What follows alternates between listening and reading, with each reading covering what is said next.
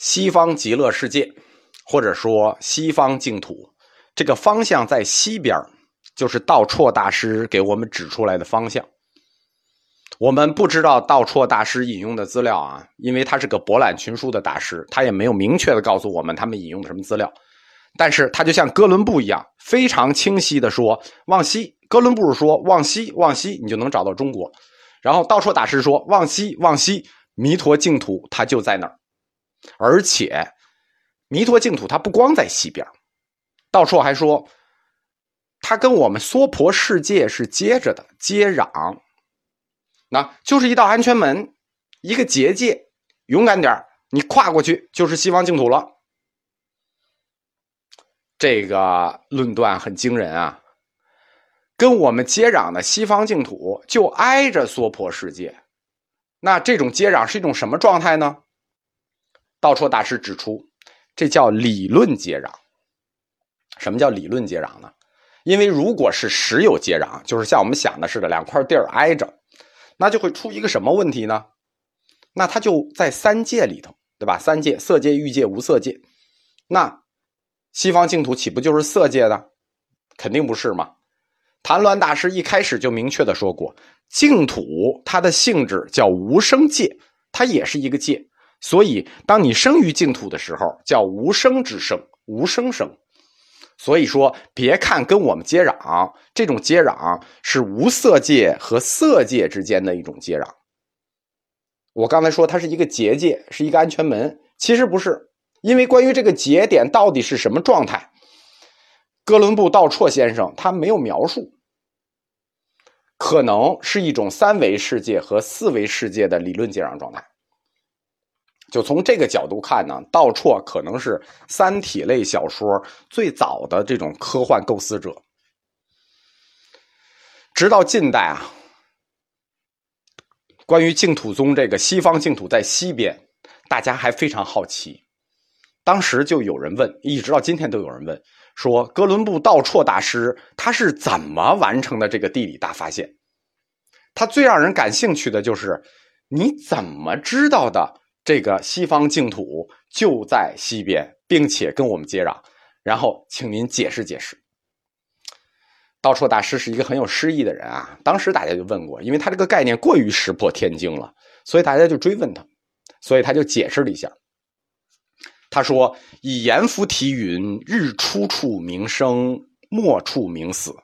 那这个阎浮提就是中国，就是以我们中国来看呢，我们中国人说啊，日出象征着生，日落象征着死。基于死地神明去入，以相助变。是故法藏菩萨愿成佛在西，悲接众生。用白话说一下。”在我们这个现实世界里呢，我们总是把日出这个地方比喻成生，日落这个地方比喻成死。基于死地，就是死后灵魂会归于西方，就在这个地方去帮助死后的灵魂会比较方便，对吧？因为他就在那儿近嘛，对吧？所以是故法藏菩萨就是阿弥陀佛，他成佛之前叫法藏菩萨，愿在西方成佛，悲接众生，就是以大悲心接引众生。这个理论。很有名，叫日落说。道绰所开先河的这个理论，就是净土学说里的日落说。这个日落说非常有名，为什么？因为近代佛教研究啊，证明净土学说从发端于印度以后，经历中亚的传播，它确实受到了中亚波斯的光明学派的影响。非常典型的就是华严宗《华严经》，就是受到了光明学派的影响。但是光明学派提出的是日出说，大家知道啊，华严宗的那个佛像有一特点，他们是有背光的，是脑袋上有光圈的，那是日出说。而我们净土宗的二祖道绰大师首创的叫日落说，同样发源于印度的净土思想，因为道绰大师先发日落说。就是他第一个提出来日落学说，所以在净土思潮里头，我们就和中亚其他学派各执学术两端，平起平坐了。什么意思？就是因为他，不然的话，我们是纯跟外面学。但是人家提的是日出，我们提的日落，平起平坐了。对净土学说都有同样的贡献，真是千古宗师啊！凭日落说，可以说什么样的花式崇拜也不过分，并且通过道绰，我们应该对宗师这个词有更加清晰的一个概念。前面说靠颜值不靠才华就可以摧服外道，另一点就是你不敢指方向的大师，那就不叫大师。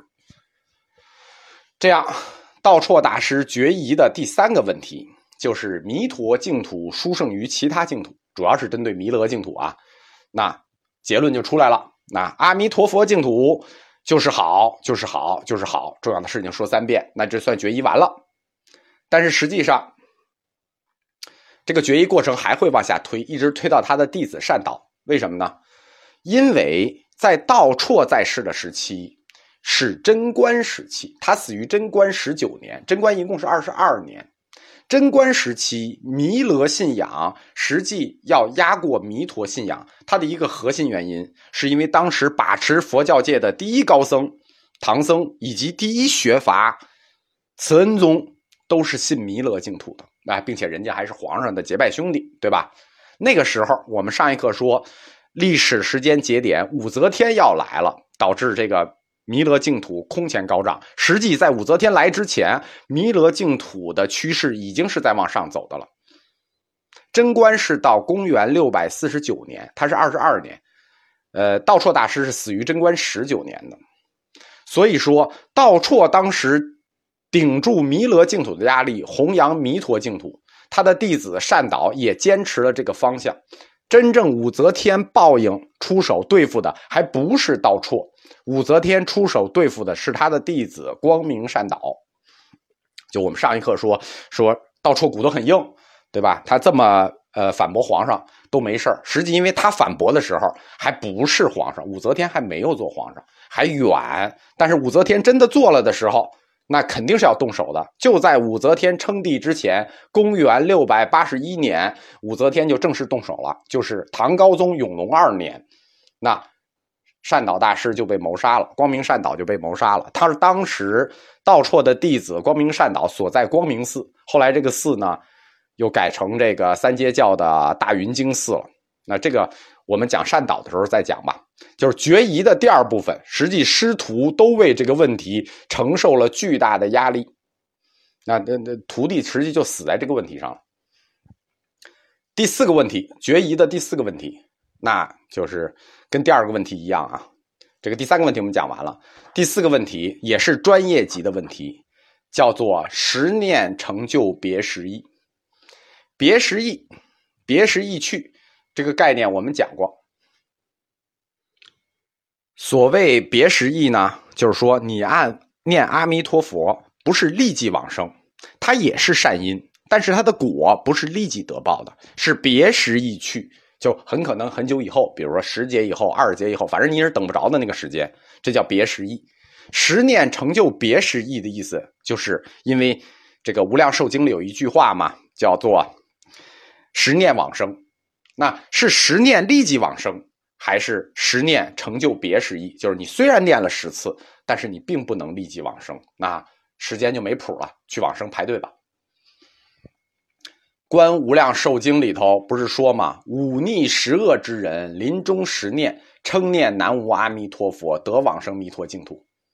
这个。这一点就观无量寿经的这一点，它一直是净土宗作为异行道的一个优势，就是吸引普通信众的一个优势。因为我们普通人，我说过啊，忤逆不犯，但十恶我们一般都要犯个五六恶、七八恶的。所以说，临终只要十念，我们也得往生，那就非常吸引信众。这也就是其他教派攻击净土宗的要点，对吧？就是你凭什么那么红啊？而且大家觉得。不叫大家觉得，教内的同志觉得这件事儿也太便宜了，对吧？第一，你甭管干多少坏事儿，因为忤逆十恶嘛，他没说具体有多少坏事儿，不是说就干一点啊，说甭管你干多少坏事儿，十念就能往生。第二是菩萨修道成佛还要无数劫，你净土教十念完了立即就往生了。我们讲谈论时候讲过什么？叫速成性与必成性。那你这个门成佛门槛也忒低了，也忒迅速了。我们是高兴了啊，对吧？我们大家下等根器，没事就就可能犯点恶啊，做点小坏事什么的。教内同志不高兴啊，对吧？人家勤修的居士不高兴啊，很多这个很勤奋的信众不高兴啊，凭什么呀？所以别时易去，十念是否是别时易去这个概念，一直在争论。这就是道绰面临决疑的第四个问题：是念完了就往生，还是念完了排队没准儿再往生？当时中国南方非常强大的学派叫社论派，当时是南北分派，北方地论，南方社论。实际双方对这个十念成就别时义，大家的看法是一致的，就是不能让你十念立即往生，必须是别时义。但是首先出来挑战的是佛教南方的南社论学派，为什么？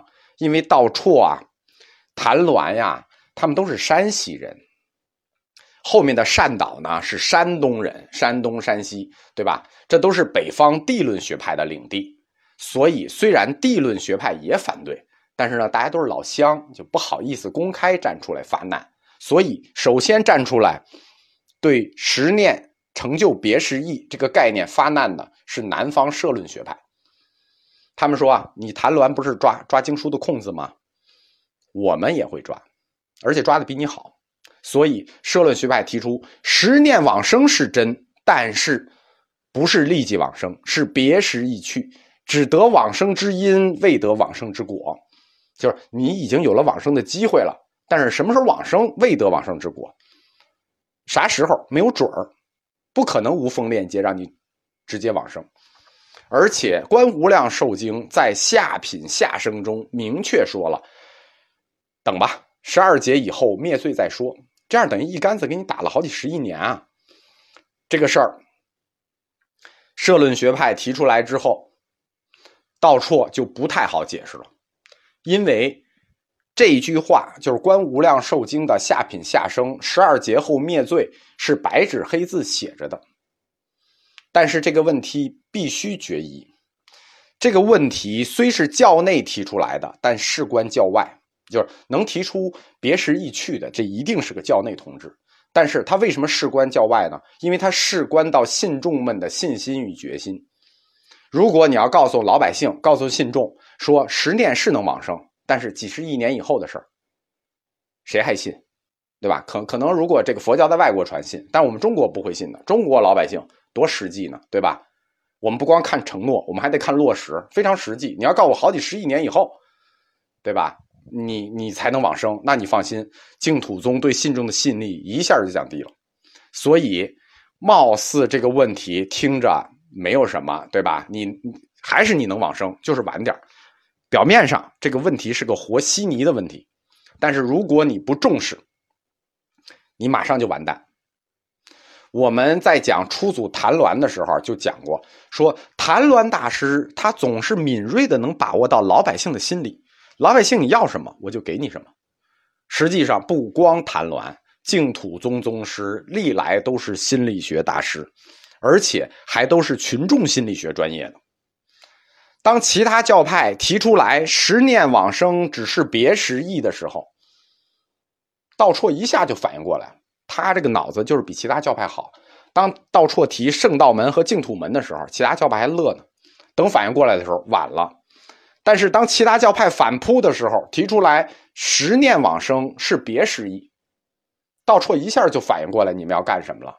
哦，别时意，让我们告诉老百姓，十念往生没有准儿，时间上，这实际就是其他教派在背后打黑枪啊。所以在决疑的第三个问题上，道绰不是创立了一个日落说吗？在第四个问题上，别时易去这个问题上。这个问题很重要啊！大家不要以为这个问题不重要，这个问题极其重要。对于信众来说，道绰大师又提出来素因说。什么叫素因说？因为这个问题其实很多人都问过啊，说这个人这辈子干了很多坏事，为什么他最后念阿弥陀佛他也能往生？这个问题实际上大家都有。这个实际就叫素因说。为什么你临终十念能往生呢？即使你这辈子干了很多坏事，道绰说，因为有素因。宿世因缘，人呢不是一生一世的，对吧？在佛教里认为人是一世一世轮回的，也许你这辈子是干了很多坏事，没有行善，但是你可能前世行善喽，你前世的前世行善喽，前世的行善就叫宿因，宿世之因，因为你前世、前前世、前前前世曾经行善，所以你虽然此生造恶业，但临命终时十念成就，也得往生，不是别失意。如果没有宿因，你就不能往生。这个解释听着很合理吧？对吧？肯定是很合理啊！我这辈子行善少，但是你佛教不是说我们是轮回的吗？我上辈子行善多呀，我累加呀，我前十辈子的行的善加起来，我觉得我够了。我轮回多次，我加起来不行吗？